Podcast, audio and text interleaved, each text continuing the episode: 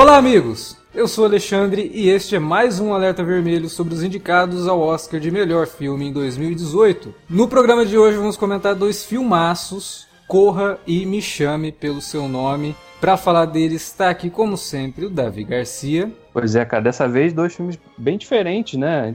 Semana no anterior a gente falou de filmes históricos e que guardavam uma certa semelhança por cobrir um evento, um acontecimento histórico, um período histórico. Esse aqui não. Dois filmes de temáticas bem diferentes e, e bons à sua maneira. Sim, eu acho que tem uma coisa que pode servir de ligação para os dois aí, mas a gente discute isso ao longo do podcast. E também tá aqui, lógico, Felipe Pereira. A gente vai falar hoje sobre dois filmes top, meu. Exatamente, dois filmes top. Topzera, como o pessoal anda dizendo por aí também. Vamos lá, vamos lá falar desses dois filmes. Ó, um aviso de antemão, tem spoilers, então se você ainda não assistiu aos dois filmes, assista, depois volte aqui e ouça. Beleza? Logo depois da vinhetinha, a gente volta. Você curte os podcasts do Cine Alerta e quer ajudar a gente a manter esse conteúdo no ar? É muito fácil. www.padrim.com.br barra Cinealerta. Entre lá, dê uma olhada nos planos que temos à disposição e nos ajude. Como um dos nossos colaboradores, você ainda pode participar de hangouts, de sorteios mensais e de um grupo secreto no Facebook, onde você pode dar críticas, sugestões de pauta e muito mais. www.padrim.com.br padrim.com.br barra cinealerta. Entra lá, é rapidinho e você pode ajudar a manter o Cine Alerta no ar com esse conteúdo que você gosta. Fique agora com o podcast.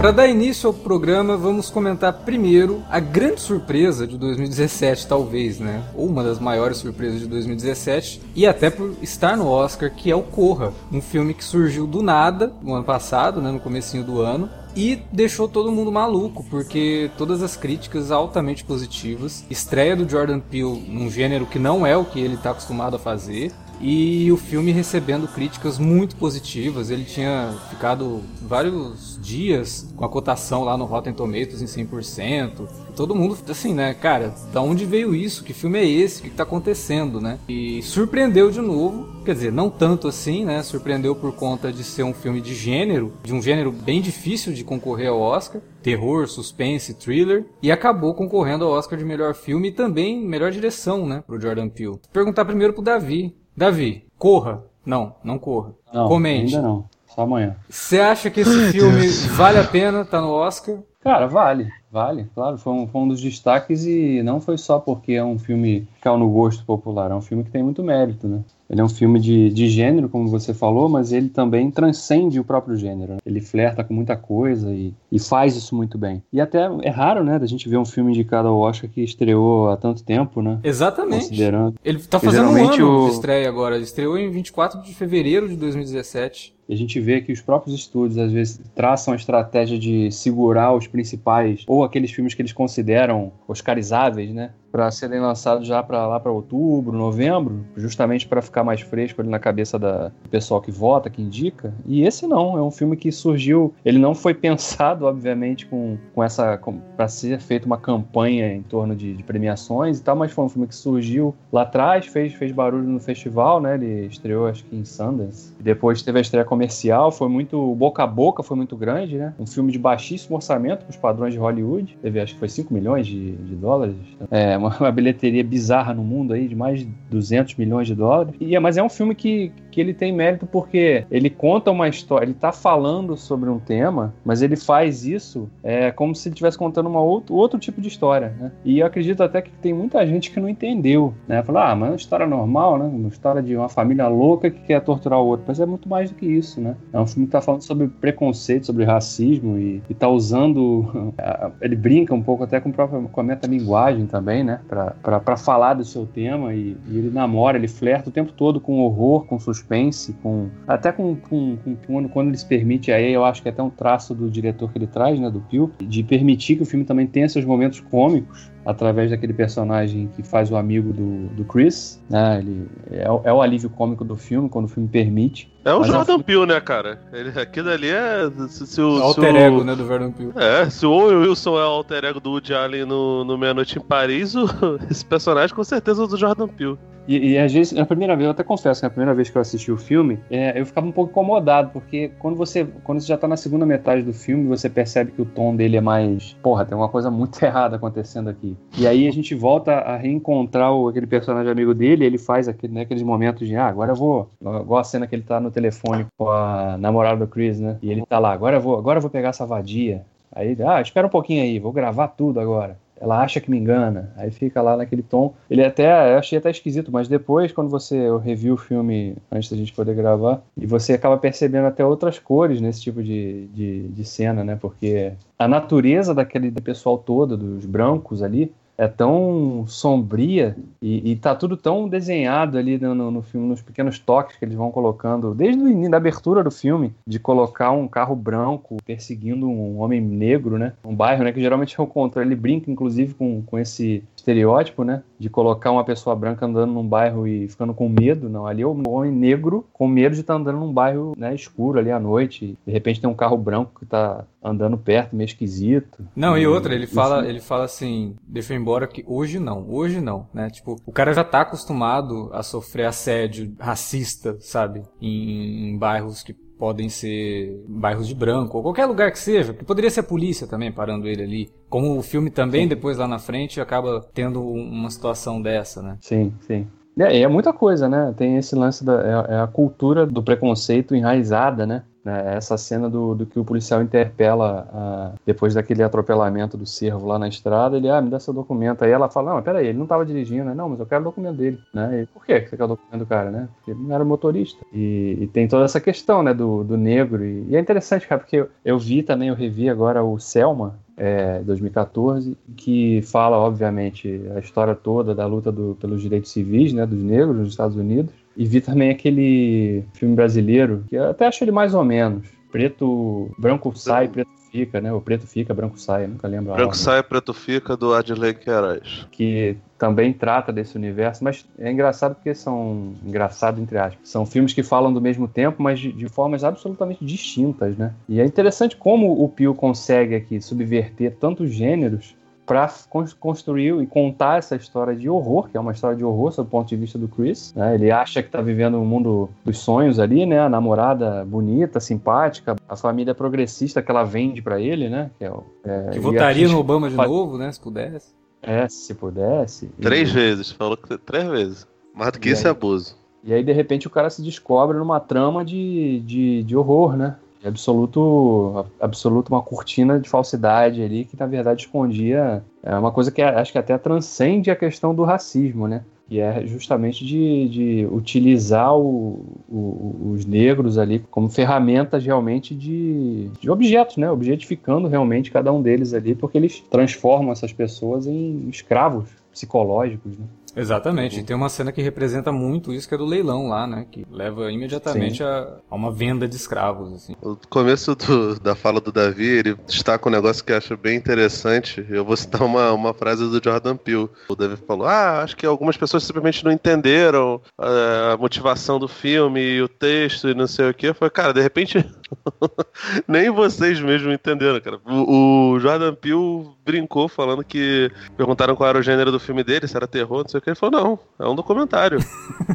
Porque essa é a realidade, especialmente do, do, do negro do subúrbio, do, do, subúrbio não, negro favelado, que o subúrbio lá nos Estados Unidos é onde moram aqueles, a galera branca, é, né? Classe o média branca. Da, é, exatamente, é num lugar isolado do, do resto do, do, da cidade. eles ficam daquela posição deles lá, na posição mega confortável, completamente diferente do que a gente conhece por subúrbio e comunidade aqui no Rio de Janeiro, São Paulo, Minas, nas grandes cidades, né? BH, Porto Alegre, enfim. Cara, é bem por aí mesmo. O personagem do Daniel Kaluuya, né, o, o Chris, assim que ele sabe que ele vai ter que encontrar a família da, da, da namorada dele, que é muito parecida com a Jennifer Connelly, né, cara? Impressionante. É verdade, eu fiquei assistindo ao filme e ficava assim, puta, ela tá me lembrando alguém, ela tá me lembrando alguém, é verdade. Pô, cara. O cabelo também, né? O sorriso, lembra muito mesmo a Jennifer Connelly. Eu lembro que eu conversei com umas, uns amigos, uns amigos que, que viram girls, ela, a Alison Williams é de, do elenco fixo, fala, não, desde aquela época ela aparecia. A indagação dele pra, pra, pra Rose, né, que é a namorada dele, é, pô, eles sabem que eu sou, eu sou negro? Aí ela, não, não, não sei o que, faz a piadinha fala, claro que eles sabem, não sei o que, relaxa, eles são os fofos. Meu pai votaria no Obama três vezes, se pudesse. E, né, aquele velho, aquele velho discurso babaca, até tem amigos negros, os empregados são como da família, não sei o que. E quando ele chega lá, cara, é um show de horrores. É, é um terror psicológico horroroso. Não sei se vocês sabem, né? Minha namorada, Sabrina, ela é, ela é negra, né? Aí, tipo assim, eu vi o filme, fui, peguei ele, né? Aluguei na, na, na locadora e botei pra ver em casa. Tava eu, ela, ela do meu lado, e minha mãe tava também no, no, no outro sofá. Assim, coincidentemente, a gente tinha brigado naquele dia e tal. Eu detesto brigar com ela, mas a gente brigou. Coisas de, de casal, tá ligado? Aí beleza, tamo lá, não sei o que, cara. Ela começou a ver, começou aquela, aquela situação toda, os caras esculachando, cara. Ela ficou incomodadíssima. O que, que você mostrou esse filme? Você tá querendo dizer alguma coisa? Não sei o que. Eu falei, não, cara, desculpa. Não... Eu nem lembrava que, que, que a parada da gente brigar poderia te causar essas coisas, tá ligado? Nem imaginava. Nesse momento, o Felipe pegou a xícara de chá e ficou com a colherzinha batendo lá. Não, imagina. Mas assim, é, cara, é, é um filme que ele é muito. Ele é muito bom por conseguir transitar entre tantos assuntos, especialmente vindo de um, de um cara que é praticamente iniciante, né, cara? Pô, o Jordan Peele, pô, tu, eu não sei se vocês já viram o Keanu, o Já, filme que ele faz com, já. com o Brad. É, do gatinho. né? Cara, não é. É, cara, é esquisito aquele filme, né? Eu tentei ver. Eu fui empurrando pra caralho depois pra, pra, pra terminar, porque não é um filme maneiro, né? Caralho, é coisa. Coisa divertida, tá ligado? Não. É um filme que ele faz com Keegan Michael Kay, que é brother dele. Eles tiveram um programa junto, tá ligado? Então, tipo, hoje, se você ver, você vai se assustar. E vai se assustar mais ainda saber que o filme, que o Keanu é um filme só um ano mais novo do que, do que o Get Out, tá ligado? O filme é de 2016 e o Corra é de 2017. Então, tipo, é surpreendente por causa de, de, de, de todo o entorno. Ni- Ninguém imaginava que o cara ia fazer um terror psicológico tão bom, tão inteligente, que fala tanto, que não é panfletário, que é sutil quando precisa ser sutil, que é explícito quando precisa ser explícito, e que, no final das contas, tem miolos, né, cara? Tem, tem toda uma carga trash muito legal. Tipo, porra, é violento. Depois eles descobrem toda, todo o ardil da transfusão cerebral, é tudo muito violento, sabe? E, cara, e, e ele brinca com umas expectativas muito foda, porque, por exemplo, os caras que compram os negros pra serem seus substitutos são os racistas do caralho, filhos da puta, né? Indiscutivelmente. Eles ficam falando, não, o negro é um porte atlético e não sei o quê. Cara, isso daí é. Não, mas depois o Porra. filme brinca com isso, inclusive dizendo que todas as vezes que eles estavam falando aquilo, porque eles estavam avaliando ele, né? Porque tinha o velhinho que poderia ser o, o cara pra tomar o lugar dele, tinha o outro lá que é o cego que acaba sendo, né, o escolhido pra tomar o lugar dele, ele consegue ganhar no leilão, né? O outro lá que jogava golfe, né? E aí ele fica falando que ele jogava golfe, ele cita o Tiger Woods e não sei o quê. Então, quando eles estão falando isso, o filme faz duas coisas. Primeiro, que ele tá brincando com aquela ideia de que todo mundo tem um racismo incutido ali, né? Comentário que você faz. Por que, que você tá falando do, do Tiger Woods, cara? Né? Só porque eu sou negro, você tem que citar um jogador de, de, de- de golfe negro? Qual, qual, qual o lance disso? E ao mesmo tempo, o cara tá falando isso porque ele quer o corpo do, do, do Chris pra ele, né? Porque ele quer tomar o corpo do Chris. Então, o filme depois, quando vai colocando tudo isso, ele faz aquela ligação, né? Eles estavam leiloando. nem, nem- nem só isso. Até, tipo, os, ca- os caras batem o olho no negro, não, ele é naturalmente um esportista. Porra, cara. É, é. Eu tava, eu tava Tem conversando o lance com do o Fábio. sexo também, né? Porque a mulher fala lá, escuta, e aí, é verdade? É maior, não sei o quê. Ah, cara, isso é, isso é ridículo. Tava conversando com o Fábio sobre isso, o Fábio lá do, do Cinema Raiz, lá da, da Brisa, e aí ele fala, cara, tipo, essa parada é muito, é muito escrota, porque a justificativa que os brancos davam, os colonizadores davam para que os negros fossem escravizados é que eles tinham uma resistência, uma resistência física, o que é uma falácia tremenda. Isso não existe, sacou? Mesmo que existisse, isso não é justificativa pra você Porra. escravizar uma pessoa, né? Cara, é. né, tudo, tudo tem um limite, né, filha da puta? Ah, não, ele é resistente, vamos, vamos maltratar, vamos... Não, é, não, por isso eu vou humilhar ele, toda a família dele, não sei o quê. E assim, ao, ao mesmo tempo que eles brincam com isso, porque Pra mim, a, a coisa que o, que, o, que o Jordan Peele tenta fazer não é nem dar um MacGuffin. Essas duas coisas coabitam, cara. É tanto o cara tentando avaliar quanto uma mentalidade mega escrota e racista.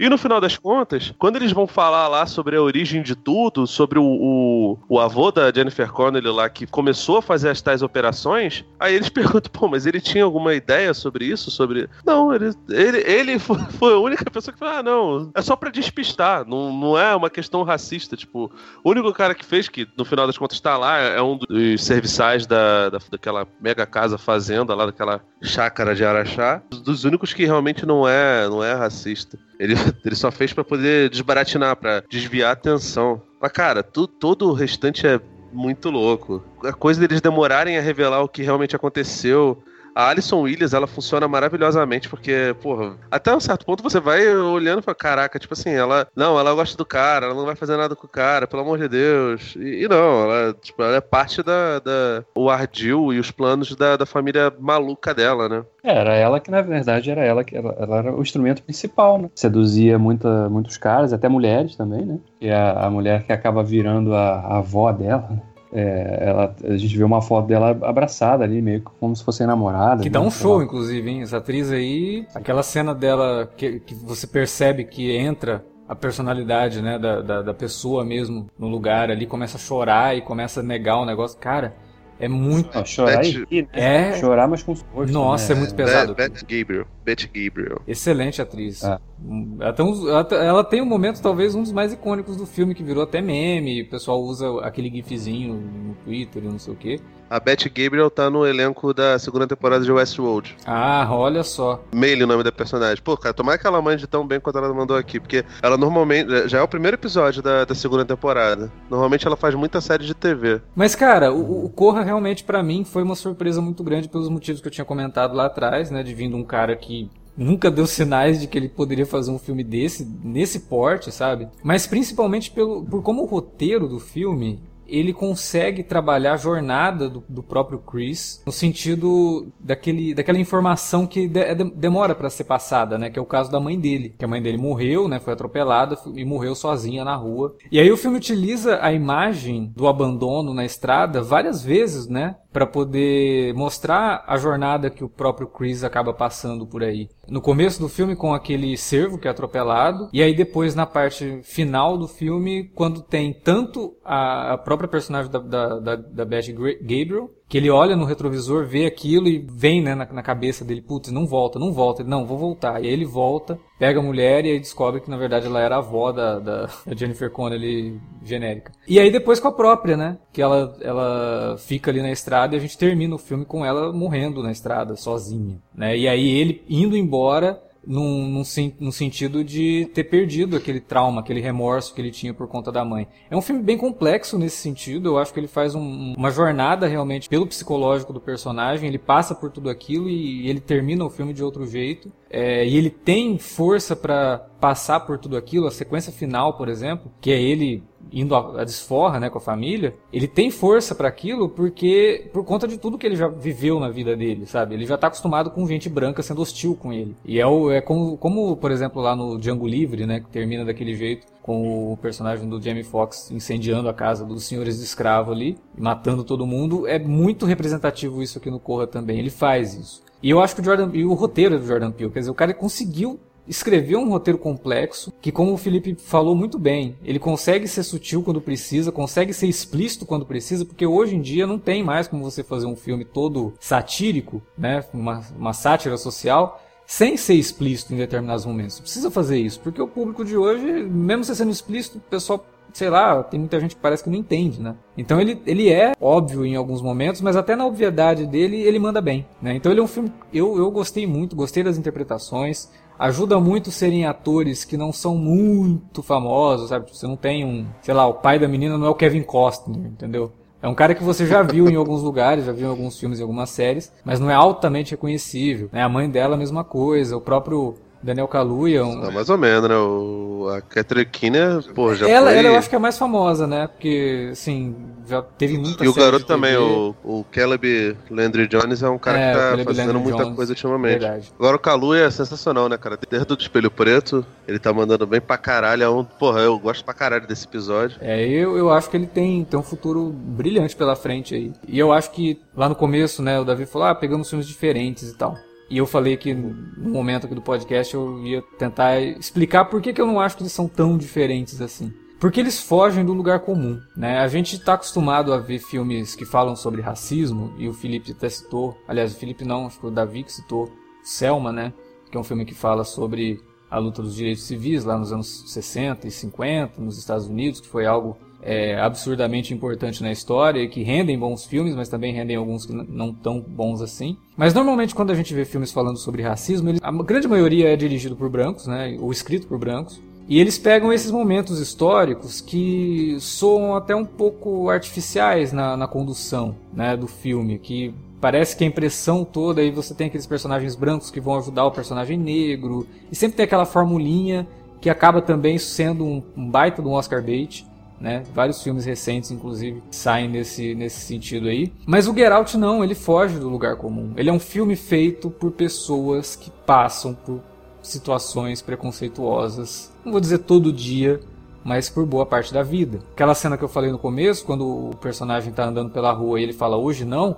Cara, aquilo me lembrou muito uma coisa que. Eu não, eu não sei se a gente comentou isso em algum podcast, mas tem uma série lá do. Fica até pega mal citar o cara agora, porque ele tá envolvido aí numa parada meio esquisita. Aquela série do Aziz Ansari, né? Master of None. Na primeira temporada tem um episódio que fala sobre. As, as pessoas, os homens não entendem como que as mulheres se sentem perseguidas o tempo todo na rua, né? E como que isso é assustador, porque você olha pra trás, tem um cara olhando pra você e você não sabe qual é a do cara. Né? Então, eu acho que isso é muito significativo. É a primeira cena do filme. De cara, o Jordan Peele já te fala sobre o que, que é isso, sabe? Olha, é, talvez você que esteja assistindo, pra você talvez não seja nada, né? mas a gente passa por isso. A gente tem que ficar desviando de, de branco babaca que olha pra gente, fica apontando o dedo e quer bater simplesmente por conta da cor da pele. Então ele cria uma situação muito extrema para exemplificar situações que infelizmente fazem parte do dia a dia de muitas pessoas e ninguém faz nada. Cara, é, é o cara que, não, que tem medo de ir numa casa só de branco, porque ele tem medo de como que as pessoas vão reagir, porque ele é negro. né? Então, isso só pode ser contado com tanta honestidade, e é, e é aí que eu acho que, que Get Out, né, que Corra é um filme tão bom, porque ele não é pretencioso. Ele é um filme, e aí citando uma expressão que eu não gosto, mas ele é- cabe muito bem nesse filme, é um filme honesto nesse sentido. Porque é o Jordan Peele sendo honesto a respeito do tema que ele está tratando. Ele não está simplesmente pegando a luta de uma, de uma minoria e falando sobre essa luta, sendo que ele não entende sobre isso. né? Ele entende, ele fala e ele faz um baita de um filme com interpretações incríveis e um roteiro que, porra, sensacional, consegue trabalhar, é, como eu falei, psicológico do personagem, consegue criar momentos de suspense. Terror nem tanto, mas ele cria momentos de suspense, principalmente quando você começa a enxergar o que ele está fazendo e perceber que todos os comentários racistas feitos ali no filme, a maior parte são aqueles comentários que você às vezes se pega fazendo sem querer e sem querer ser racista realmente. Mas é que tá tão enraizado nisso culturalmente, da gente dizer, por exemplo, como o Felipe brincou, ah, eu até tenho amigos negros. Pô, como assim, cara? Você tem amigos. Se você tá fazendo distinção se eles são negros, se eles são gays, se eles são... Então- Você tá sendo preconceituoso na própria concepção da tua frase. Fa- Fazendo coisas de Clayton, né, cara? é, como diria, o William. Vac. Não, não fui racista. Aquele merda. Pois é. Então, cara, é, Corra ele é extremamente convincente no tema que ele está tratando e eu acho até engraçado que eu até vi pessoas dizendo que ah, eu já vi filmes falando sobre racismo é, de forma mais competente. Aí o cara pega e cita um monte de filme dirigido por branco. Ah, é, realmente, esses brancos todos entendem muito mais de racismo do que o Jordan Peele, né? Então, Não, vocês estão ligados que eu tô cansado de, de, de ficar refutando o negocinho de lugar de fala. Eu acho que isso é papo pós-moderno mesmo. Não vou deixar de achar isso em momento nenhum. Agora, cara, por mais que eu acredite, acredito piamente que o conceito é, é errado, mais excluído que qualquer outra coisa, e corre o sério risco de, de, de se tornar algo meio de censura, sabe? De ah, eu vou restringir a conversa para um nicho, e isso é sempre perigoso. Afinal de contas, para o povo fazer qualquer movimento revolucionário e progressista, é preciso que haja o um mínimo de diálogo e união entre, entre o proletário, entre. Sim, estou fazendo isso que você está pensando aí, é isso que eu estou fazendo. Eu esqueci o nome do termo que eles ficam é, usando. Como é que é, cara? Doutrinação. Doutrinação. Mas, sim. Mas enfim, é, eu, Davi, o Alex, a gente tenta viver nossos dias não sendo um escroto completo, já foi mega machista. Eu já fiz um monte de, de brincadeira racista também, brincadeira homofóbica. Eu tento hoje me, me policiar para não ser. Não porque eu queira ser desconstruidão nem nada disso, não tô um pouco me fudendo pra isso, mas porque eu acho que isso é o mínimo que a gente tem que fazer, especialmente hoje em dia, sabe? E eu nunca vou saber o que, o que, que é a sensação de uma mulher tá andando na rua e ter um monte de babaca olhando pra, pra, pro, pra bunda dela simplesmente porque ela tá passando. Não é que ela tá com um short curto, não, cara. Tipo, ela tá, ela tá de, de, de saia longa até o joelho e a pessoa quer olhar porque, porra, não, eu tenho curvas, não sei o que. Tipo, independente de qualquer desculpa esfarrapada que a pessoa der, como ah não, tem calça, de calça curta, mereceu que faz. Cara, a gente nunca vai saber o que, que é a sensação de uma mulher em relação a isso. Eu nunca vou saber o que, que é a sensação de, de ser perseguido na rua por policiais ou por qualquer pessoa que existir. Amiga minha falou que tem uma, uma amiga da Sabrina também, da, da, minha namorada, ela falou que a, a mãe dela é cabeleireira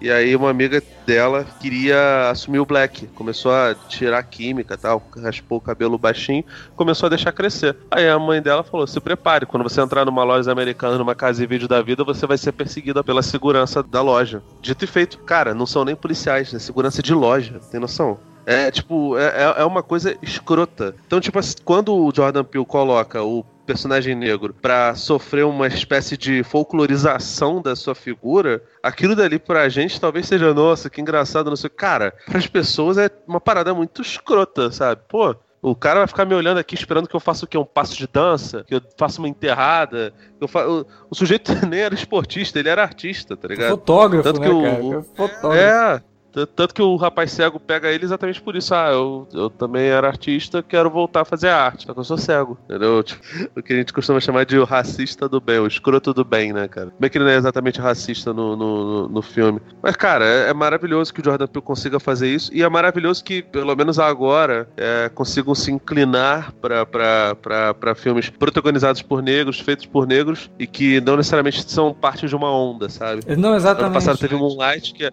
que é maravilhoso, mas também teve Estrelas Além do Tempo, que é horroroso. O outro filme lá, o Cercas, que é o limite entre nós, que a gente chamou de, de teatro filmado e tal. É, mas assim, cara, é ótimo que, que um filme tão natural, que é palatável para o grande público, ganhe espaço, porque isso, isso é mais do que necessário. E vá pro Oscar aconteça. com méritos próprios, como você tá falando. Não é, não tá no Oscar porque ah, agora virou modinha colocar no Oscar filmes que falam de minorias. Não, cara, o filme é bom pra caramba e é ótimo que o Oscar reconheça filmes de gênero, sabe? Parar com esse negócio de que filme de gênero não merece. Porra, como eu falei, o roteiro do filme faz uma construção brilhante do personagem do Chris, é, do começo até o fim. Tem momentos realmente muito bem escritos ali, de diálogos mesmo, muito espertos do, do, do Jordan Peele.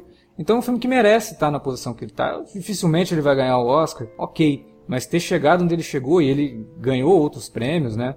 Foi, foi agraciado aí com, com Globo de Ouro e tal, até na categoria musical ou comédia, né? É, o pessoal do Globo de Ouro foi, faz parte dessa turma que não entendeu, não entendeu o, o, filme. o, filme. Mas de qualquer forma. Ah, mas o, o pessoal do Globo de Ouro não entende nem de fazer categoria, né, cara? Que, porra, musical ou comédia. Musical ou comédia. Tem, tem uma. Eles devem ter ido pelo assim, ah, do Jordan Peele, ah, comédia. E nem assistiram o filme, né? E colocaram lá. Ah, cara, o, o, o, Jack Rossman tem uma piada muito boa com isso, que o, o livro dele autobiográfico ganha o melhor filme de, de musical ou comédia. Ele fala, cara, isso não é nem um filme, é um livro. Então, cara, Corra é diferente da semana passada que a gente falou de dois filmes que um a gente com certeza acha que não deveria estar no Oscar e o outro, por mais que a gente tenha gostado, a gente sabe que não vai ganhar e tal, mas também, né, tem seus problemas, um primeiro ato complicado e tal. E os dois que a gente vai comentar hoje, que a gente está comentando hoje, eles não fazem parte desse, desse naipe. Eles são dois filmes muito bem sucedidos que poderiam facilmente levar um prêmio de melhor filme, mas ele, eles têm outros concorrentes que são muito bons também, né? E é isso, assim, eu acho que o Corra, por levar essa história e fazer com que as pessoas assistam e reflitam, assistindo a um filme de terror ou um filme de horror, é um baita feito, assim, porque a gente tá muito fadado a filmes de, de, de terror que são bons, são bem conduzidos, mas que não são sobre muita coisa, né? Não criam um terror palatável. O Get Out ele cria porque são situações que, como eu falei, são, é uma sátira, mas é, são situações que, que representam situações vividas por pessoas aí ao redor do mundo todo e até né, é, em países, entre aspas, civilizados e desenvolvidos como os Estados Unidos. Né?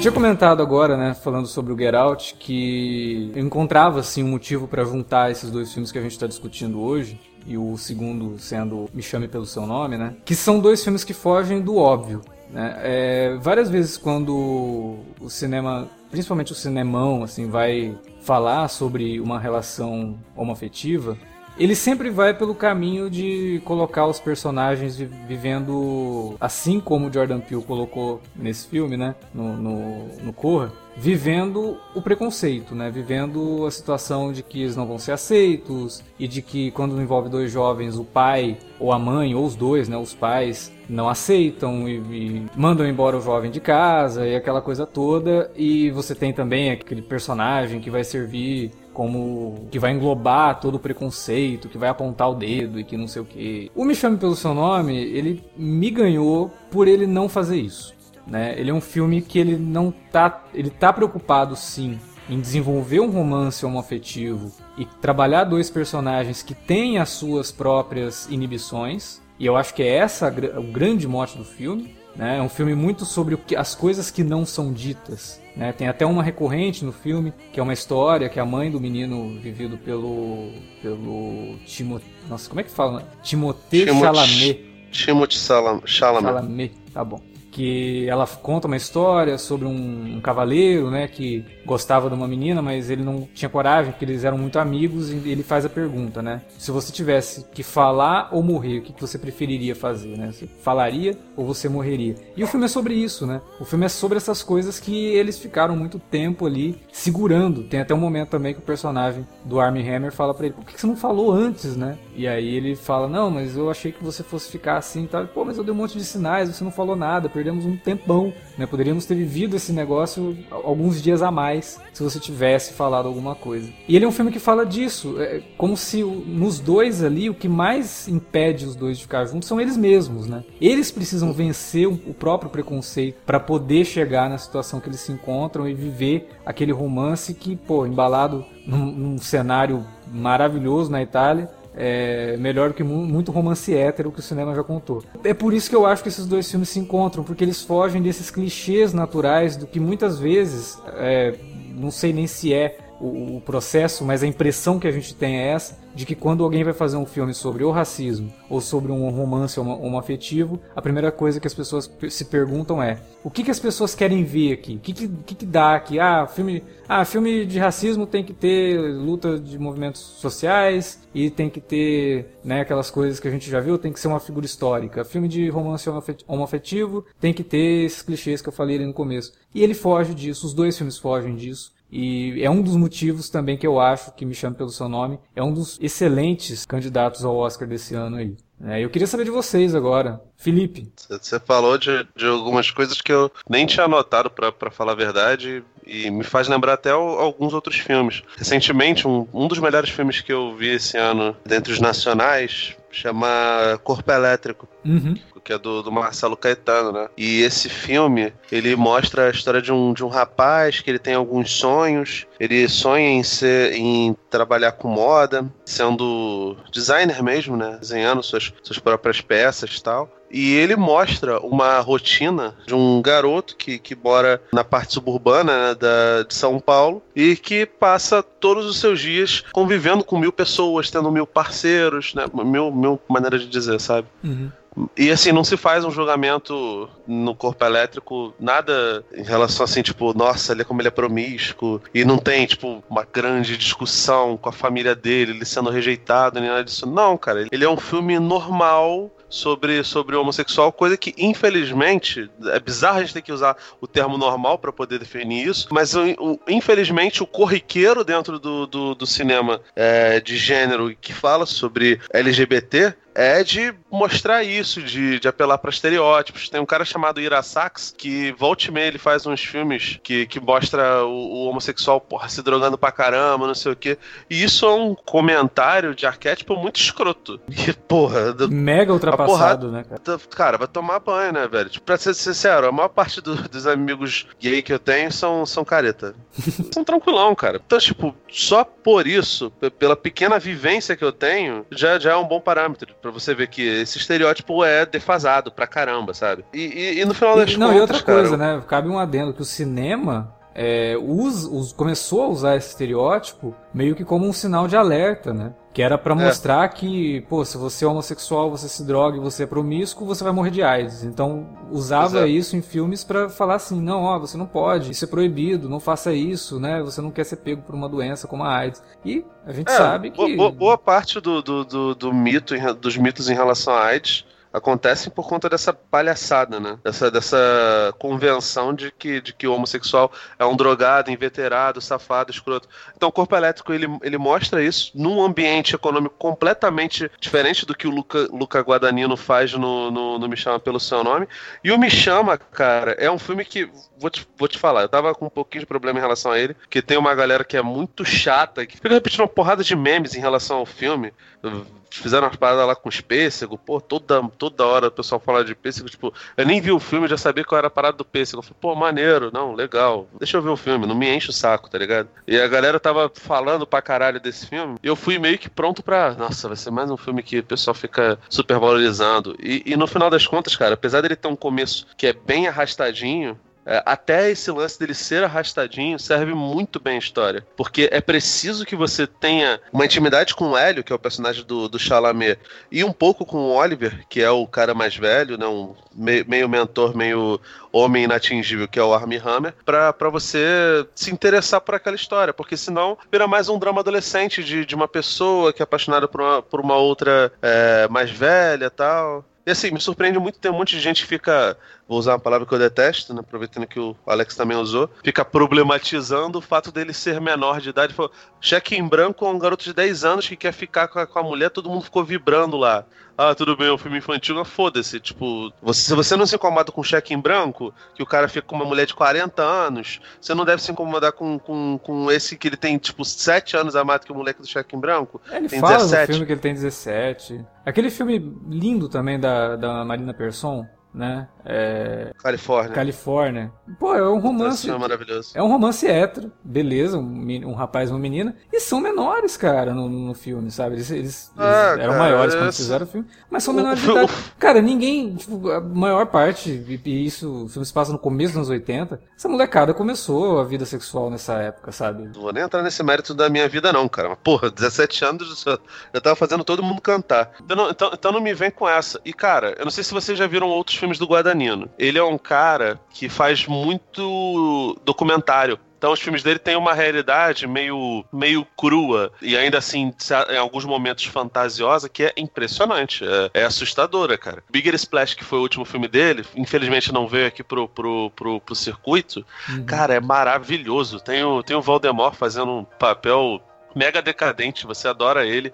Tem a Tilda Swinton, que tá linda. A Tilda Swinton é tipo a. É, está pro Guadagnino como a Charlotte Gainsbourg tá pro Las Von Trier, tá ligado? Ela é, ela é a musa inspiradora dele. E, cara, ela tá assustadora, ela tá linda. Ela, ela é uma mulher bonita, né? Tipo, ela se enfeia pra, pra alguns papéis, mas ela é uma mulher bonita pra caramba. E, cara, é um filme tão, tão pesado, ao mesmo tempo lindo, assim, belo pra caraca, singelo, usando o trocadilho, ele é um mergulho mesmo na, na, na, psique dos personagens, assim como me chama pelo seu nome, cara. Que ele começa bem sutil, não é explícito. Se o, o cara for um, um, um, homofóbico babaca que fica falando, aí, não quero ver dois homens nus se pegando, não sei o quê, nem essa porra dessa justificativa de merda ele vai ter. O filme não, não, não se propõe a ser como era, por exemplo, Azul é com mais quente, entendeu? Ao contrário, ele é bem sutil e bem tranquilo em relação a essas coisas. E mesmo que fosse explícito, cara, as pessoas têm que parar de ser, de ser idiotas. Porque só, só, só pode mostrar nudez, semi-nudez e, e referência a sexo quando, quando te convém. Né? É. Ah, é, velho, o, tomar banho. O Me Chame Pelo Seu Nome, ele tem cenas de sexo entre os dois personagens principais. E é uma progressão das cenas de sexo que, que é muito importante para aquilo que eu falei lá atrás, né? Quando eles perdem totalmente a inibição. E aí as cenas ficam mais quentes, não sei o quê. Mas, porra, cara, é um romance, né? Como é que você vai. Não tem jeito, você tem que ter. São cenas de muito bom gosto, é, que, eu, que eu achei bem, bem interessantes. É, a direção de fotografia, a iluminação, principalmente na cena que os dois estão juntos mesmo. Porra, muito bonito e o filme tem um visual esplendoroso também. Me, lem me lembra realmente o cinema italiano, né, lá do, dos anos 50 e 60. E eu acho até que é uma referência do próprio Guadagnino no, no, no Me Chame Pelo Seu Nome. Não, o Felipe tava falando do Guadagnino, eu tava olhando aqui, é, até comentei com vocês o dia, né, que o próximo filme do Guilherme Hall com a Michelle Williams e o Cumberbatch era Rio, né? Sim, sim. E o diretor é o, é o Guadagnino. Olha só. O filme ah, é? chama Rio. Rio. Vai se passar aqui com Michelle Williams, Guilherme Hall e o Cumberbatch. Já, já, já, você já tem certeza se vai ser Arara, esses personagens? não. É, não dá pra arriscar, né? Não dá. Entendi. Pode ser, né? De repente. É um reboot em live action. Podia, né, cara? Podia.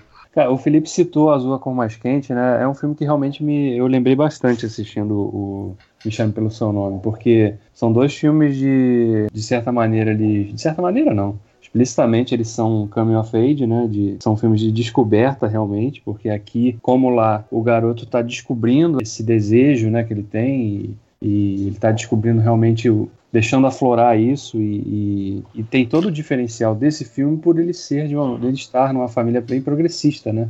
Uhum. Os pais são, são né, o pai é professor, né? A mãe são a mãe eruditos, também. né? Os pais dele são mega eruditos, assim, tipo, a mãe dele lê em 30 idiomas, o pai dele é arqueólogo e não sei o que, porra, né? Sim. É, não, inclusive a conversa que o pai tem com ele no final do filme. Ah, é... isso a gente tem que inclusive deixar um pedaço desse programa só para falar desse diálogo, Porra. que é maravilhoso. Sim. Até ia brincar, acabei esquecendo, né, que a gente tá falando aqui sobre o indicado a melhor filme com o Michael Stuhlberg de 2018, porque ele tá em três filmes indicados ao Oscar esse ano, o cara tá em um terço dos filmes indicados ao Oscar esse ano. É, ou seja, né, se quiser ter alguma chance, bota o cara no chamaria de prêmio. É, mas o, o, o, essa semelhança que eu, que eu vejo dos dois filmes é isso, né? Que são dois. Lá no, no Azul com Mais Quente tinha a personagem da Adele, né? Que era uma garota que estava descobrindo, né? Ela, ela até no início do filme tem um romance heterossexual, mas que ela não consegue sentir nada realmente com aquilo. Aqui, a gente até vê que o cara, que o garoto tem, né? O Hélio nutre aquela paixão ali pela Márcia, né? Só que ele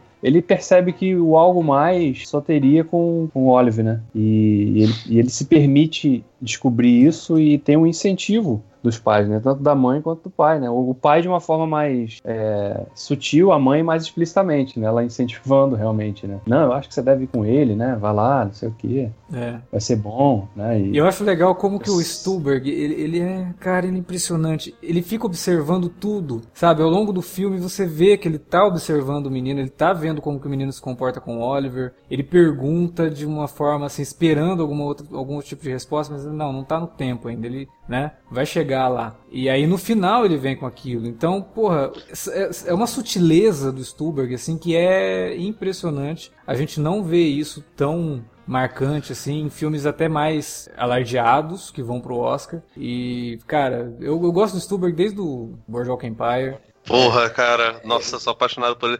E assim, É, tem uma parada no, no Call Me By Your Name que é maneiríssima. Que assim, ele é, ele, ele é um cara. Vê que ele é um sujeito da rua mesmo, né, velho? Ele é filha da puta. Porque tem um casal gay, velhinhos gays, que vão na casa deles e ele fica, pô, também tem que ficar recebendo essa, essa galera, tem que fingir que a gente é moderno, não sei o quê. E claramente o cara tá, tá sendo um escroto do caralho, fingindo que ele. Que, ele, ele tá se negando. Ele pensa né? daquele jeito, ele, né? É, porque não sei eu, se ele eu tá me... se negando. Eu, eu acho que ele tá falando. A mentira não é pra ele exclusivamente. Tipo, ele tá, faz, ele tá fazendo o papel dele de. de ah, tem Adolescente que sou, babaca, né? É, do macho alfa. A ideia do macho alfa de, de do, do, cara machão, de sei e lá. Aí, e aí o pai dele E aí o pai dele fala pra ele, né? Você tem que parar com isso, né? Você vai julgar eles por causa disso, Ah, né? Você tem que julgar pelo no- que as pessoas são. E o que elas são não é o que elas fazem. Né, entre É. quatro paredes, não sei o que. O pai dele dá uma chacoalhada nele, assim. E aí eu acho que naquele momento cai a ficha dele pra um monte de coisa. Né? Porque Não depois sei se cai a ficha não, porque até a fala do, do, do pai é meio, pô, não importa o que eles fazem, porque fica meio que implícito um apesar de, né? Pô, não,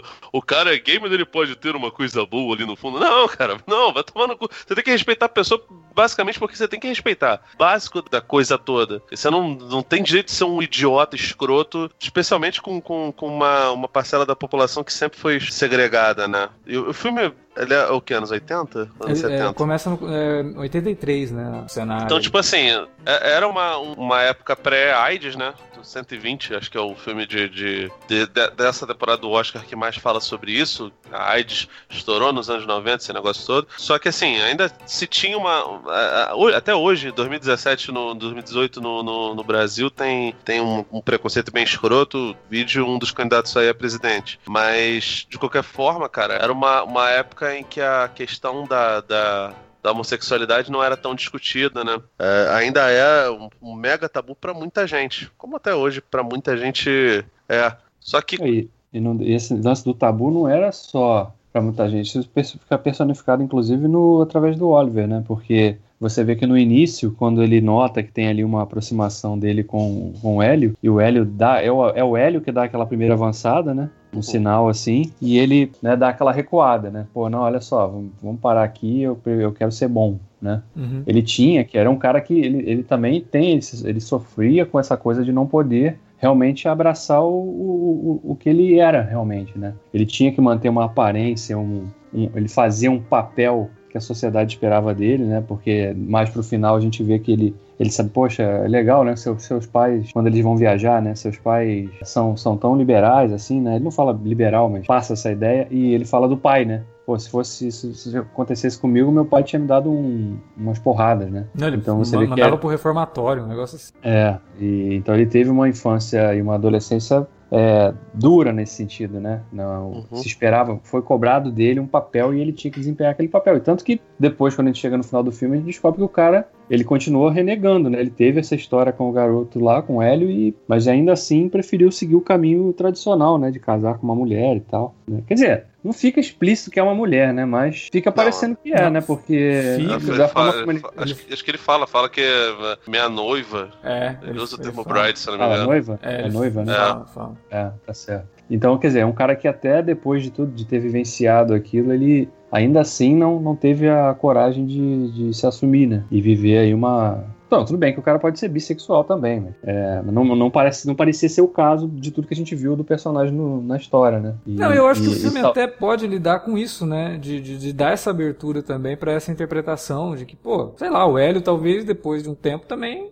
né? Pode ter se envolvido com mulheres também. Ah. Né? E pode ser realmente bissexual e tal. E, e aí o filme ganha até outras cores, né? De falar sobre a liberdade sexual numa época que estava acabando isso por, e a AIDS acabaria com isso, né? Transformaria a liberdade sexual em sinônimo de libertinagem e, e promiscuidade, né? É. O, cara, assim, eu, eu gostei do filme, só- eu só tenho um, um porém com o filme que eu acho que ele é um pouquinho longo demais, assim, acho que ele, ele fica- tem certos momentos que ele fica um pouco repetitivo no que ele tá falando, né, mas não é também um grande Eu- demérito.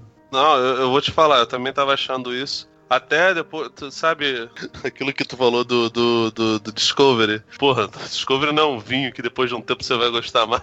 O, no, caso, no caso do Me Chama Pelo Seu Nome, acho que é meio assim, se você se afastar um pouco, acho que você consegue observar melhor algumas, algumas das escolhas narrativas dele. Esse ciclo de repetição é uma parada meio que pra, pra mostrar, tipo, que, que pro, pro caso do Hélio e do, do Oliver, não bastava eles escolherem uma vez, sabe? A, a, conquista realmente tinha que ser diária. Aquele clichê que tem de casais você tá lá pensando, você, vocês, vocês têm namorada ou esposa, mas é, aquele velho clichê de que, pô, tem que te conquistar todo dia. No caso deles, não é só conquistar a pessoa, mas conquistar o direito de, de, de dar vazão para um, um, um sentimento e para impulsos sexuais que são encarados como anormalidades pela, pelo, pelo, pelo cara comum. Então, é, essa repetição, para mim, faz muito sentido, porque você precisa dessas coisas. Nesse ponto, eu acho até que o Guadagnino faz um filme muito poético. Mas nesse ponto eu acho que ele é extremamente pragmático. E, cara, funciona quase à perfeição. É, e a gente tem que dizer, né? A dupla de protagonistas, o Armie Hammer e o Timothy Chalamet, cara, é fantástica. Eu acho que o Armie Hammer conquistou uma, uma grande parcela assim da, da, do público de cinema né, com esse filme. E o Timothy nem se fala, porque é um garoto, né? E ele tá aberto, né, a, a, fazer certas cenas que poderiam ser complicadas, mas ele, ele, ele se entrega totalmente ao papel. Né? E ele é muito natural no filme. E tudo funciona, envolvendo os dois ali, tudo funciona. E vamos falar do Stuber, cara, porque aquela última cena, aquele monólogo dele pro menino, é uma das melhores. Se eu falei semana passada. Aquele monólogo dele pro menino, é isso mesmo, cara. Impressionante. Porque ele fala sozinho e fala coisa. Nossa, cara, é muito. Não, é toca em qualquer pessoa, cara. É tipo, você não tem que ser homossexual para ser tocado por aquele discurso dele, porque é universal aquilo, sabe? Eu lembro que a, até esse momento. Né? Eu lembro que até esse momento eu tava, caraca, esse filme não acaba, não sei o que. Aí eu olhei o tempo, falei, pô, tá quase acabando. Aí eu fui vendo o que ele foi falando.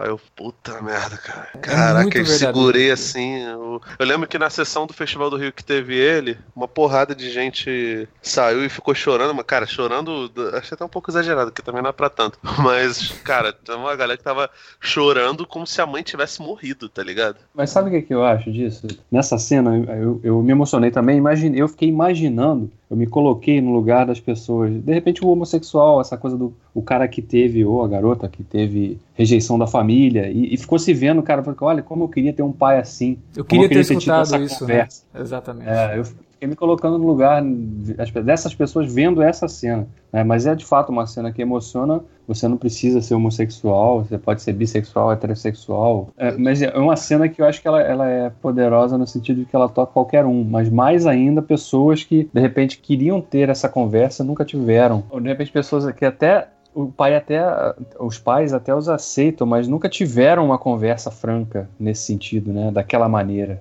né, de, de para que você dê vazão aos seus sentimentos, né, não guarde, não não fique retendo isso, né? Porque você não vai melhorar como pessoa segurando isso. Sofra, negando, né? né? Sofra o que você tem que sofrer, mas também se lembre do, dos bons momentos que você teve. É uma mensagem pro resto da vida, né? É aquele filme que termina assim, você fala, cara, eu aprendi alguma coisa com esse filme. A gente é jovem ainda, a gente pode ter um filho. E esse filho pode vir a ser homossexual, né? Então, entenda, seja o, o Michael Stuhlbarg no Me Chame Pelo Seu Nome, né? Seja o pai que os homossexuais não, cara, talvez e, não, vou te não, falar, não, não o fato dos meus amigos terem chorado no final foi, foi porque eles enxergaram no Michael Stuhlbarg, no personagem dele, no Mr. Pillman, engraçado que ele não tem nem primeiro nome, que ele era amigo do, do Armie Hammer e que ele teve as mesmas sensações que o filho te, dele teve e foi obrigado a, a esconder aquilo, cara. Então a gente não sabe se, por exemplo, se o casamento dele uh, ele parece gostar da esposa e a gente não sabe se, se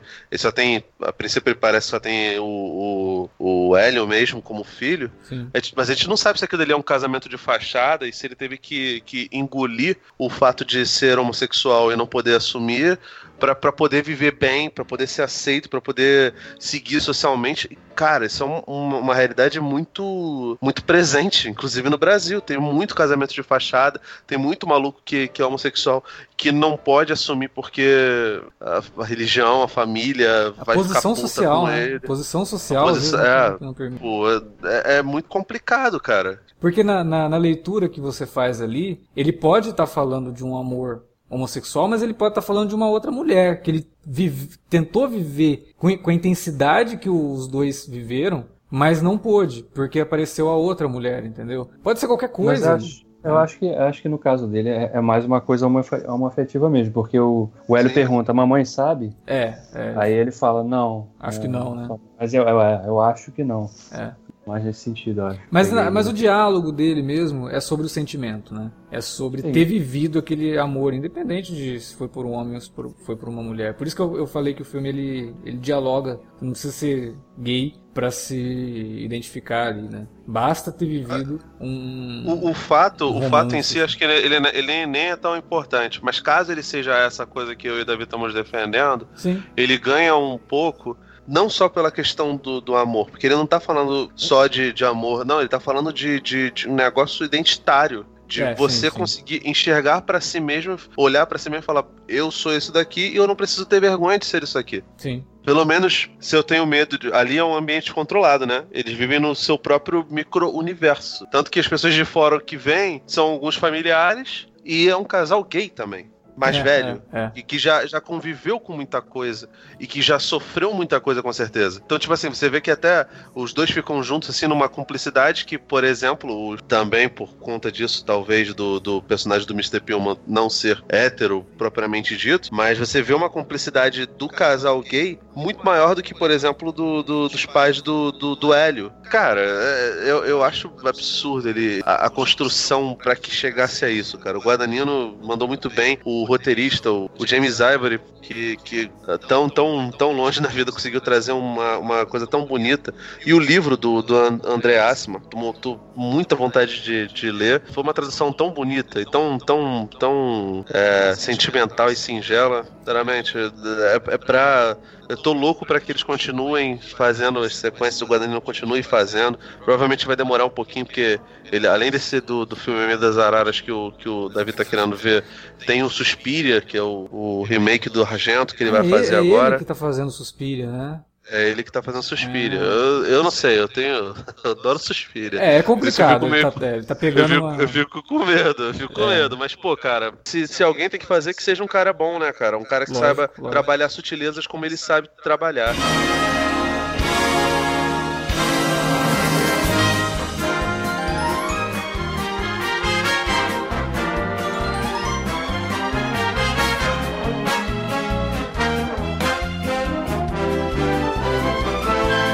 Bom, era isso que tínhamos para falar sobre Corra e Me Chame Pelo Seu Nome, dois filmaços que estão concorrendo ao melhor filme em 2018 no Oscar. E agora a gente quer saber de você, você já assistiu aos filmes? Comente aí na área de comentários, fala o que você achou deles, se você acha que eles têm chance, se você acha que eles merecem ou não estar na lista de melhores filmes do ano de acordo com a academia. Se você não quiser comentar na área de comentários, você pode mandar um e-mail pra gente para alertavermelho@cinealerta.com.br. Utilize também as redes sociais facebook.com/cinealerta ou arroba cinealerta no Twitter. Fale com a gente por lá e utilize as redes também para divulgar o nosso conteúdo. Avisa aí a galera que a gente está fazendo um podcast por semana sobre os indicados ao Oscar. Outro recadinho que a gente sempre passa por aqui, www.padrim.com.br/cinealerta, a melhor forma que você tem para ajudar a gente gente a manter o nosso conteúdo no ar e continuar produzindo podcasts, textos e tudo mais que a gente quiser produzir aqui no Cine Alerta, que a gente achar relevante para você.